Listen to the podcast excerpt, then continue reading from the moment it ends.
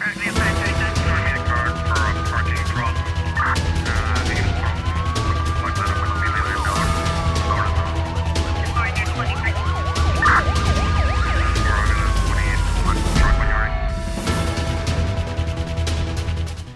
O Tribunal da Comarca de São Vicente decretou prisão preventiva para três dos seis indivíduos detidos no dia 30 de setembro, suspeitos de crimes de tráfico de estupefacientes. Em nota publicada na terça-feira, a Polícia Judiciária refere que as seis detenções foram feitas em flagrante delito nas localidades de Ribeira Bota, Chantiliza e Fonte Francês. Entre os detidos com idades compreendidas entre os 18 e os 29 anos está uma mulher. A PJ afirma que durante a busca foram apreendidos cocaína em forma de de pó e cristalizado IAX em forma de placas e pedras, alguma quantia em dinheiro, entre outros objetos relacionados com o crime. A Força Policial informa que os suspeitos já estavam a ser investigados pelos crimes de tráfico de estupefacientes há cerca de seis meses, tendo sido apurado que os mesmos atuavam em comunhão de esforços em quatro bocas de fumo, locais esses com acessos blindados, eh, com grades e portas de chapa, onde procediam à venda e o consumo consumo de estupefacientes. Na cidade da Praia, a Polícia Nacional deteve dois indivíduos suspeitos de terem assaltado um jovem estudante nas imediações de um espaço comercial na zona de Tira Chapéu no último sábado. De acordo com as informações avançadas ontem pela PN, a detenção ocorreu em situação de flagrante delito. Presente ao tribunal, os suspeitos ficaram a aguardar o desenrolar do processo em prisão preventiva. Os assaltantes de 21 e 22 anos, já eh, com referências na polícia, são residentes em Monte Vermelho. A PN informa igualmente que deteve entre segunda e terça-feira fora de flagrante delito na cidade da Praia mais dois indivíduos na sequência do cumprimento de mandados de detenção emitidos pelas autoridades judiciais. Outros cinco cidadãos foram detidos na capital, sendo dois menores de 14 e 16 anos suspeitos de vários crimes. Foram apreendidas ainda mais três armas de fogo, armas brancas, gorros e produtos estupefacientes. Perto de um milhão de pessoas fugiram às incursões armadas de rebeldes no norte de Moçambique nos últimos cinco anos. A estimativa é do Alto Comissariado das Nações Unidas para os Refugiados. Segundo a organização, espera, eh, apesar dos esforços eh, para devolver a segurança, agora com o apoio internacional, o conflito não terminou e milhares de famílias continuam a ser obrigadas a abandonar as zonas de origem e o chefe de Estado moçambicano convidou esta terça-feira a população a lutar pela preservação da paz eh, naquela região. As declarações de Flip News foram feitas no dia em que Moçambique assinalou 30 anos da assinatura dos Acordos de Paz de Roma, que puseram fim a uma violenta guerra civil que durou 16 anos.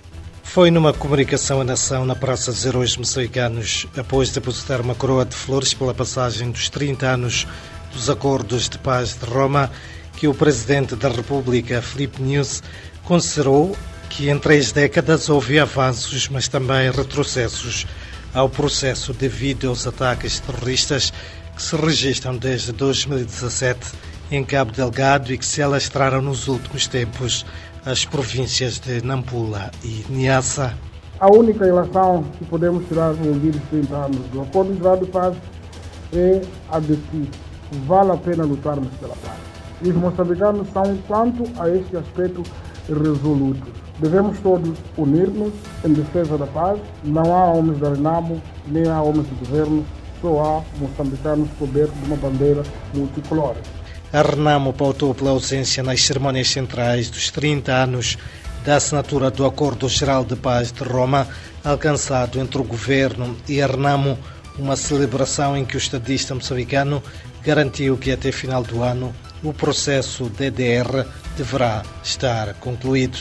De Maputo para a RFI, Orfeu, Lisboa.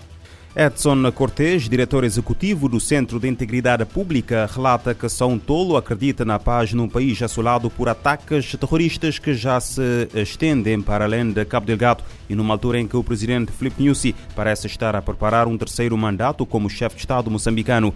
O responsável falava em entrevista à RFI sou um tolo, ignorante ou patético, diria capaz de Moçambique. É claro que Moçambique é um país que está em guerra. O Estado moçambicano nunca assumiu isso, porque não lhe convém assumir, mas Moçambique está em guerra. Temos um milhão de moçambicanos que estão deslocados, não vivem nas suas terras, fugiram e precisam de ajuda alimentar externa para poderem sobreviver no seu dia a dia. Então, Moçambique não está em paz. Estamos já a passar a celebrar o dia da assinatura dos acordos de paz da Guerra dos 16 anos, mas o país não está em paz. A província de Cabo Delgado é rica em gás natural, mas aterrorizada desde 2017 por uma violência armada, sendo alguns ataques reclamados pelo, pelo grupo extremista Estado Islâmico. Há quase um milhão de deslocados internos devido ao conflito e cerca de 4 mil mortes. O cancro de pulmão representa 11,6% dos novos cancros e 18,4% das mortes pela doença em todo o mundo. Mas a, mas a medicina nuclear pode auxiliar no tratamento. A conclusão consta de um novo estudo publicado pela Agência Internacional de Energia Atômica. Um novo estudo publicado pela Agência Internacional de Energia Atômica destaca a importância dos exames de imagens e da medicina nuclear para o diagnóstico e tratamento precoce do câncer de pulmão, o tipo mais fatal da doença. A AIEA, em parceria com especialistas de sete organizações influentes de tratamento da doença, desenvolveu um documento pedindo melhorias na infraestrutura global de medicina nuclear para melhorar os resultados para os pacientes com câncer de pulmão e fechar a lacuna no atendimento. O levantamento relata desigualdades na capacidade de diagnóstico entre os países.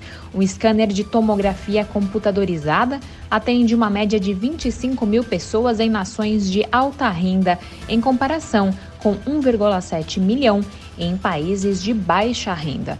Além disso, o diagnóstico deve ser combinado com a disponibilidade de tratamentos.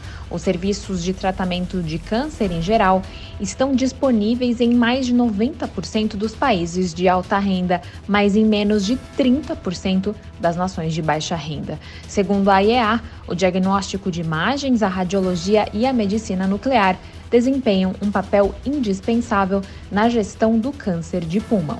Da ONU News em Nova York, Mayra Lopes. O relatório observa ainda o efeito do cancro de pulmão nas sociedades com pessoas a morrer de forma prematura.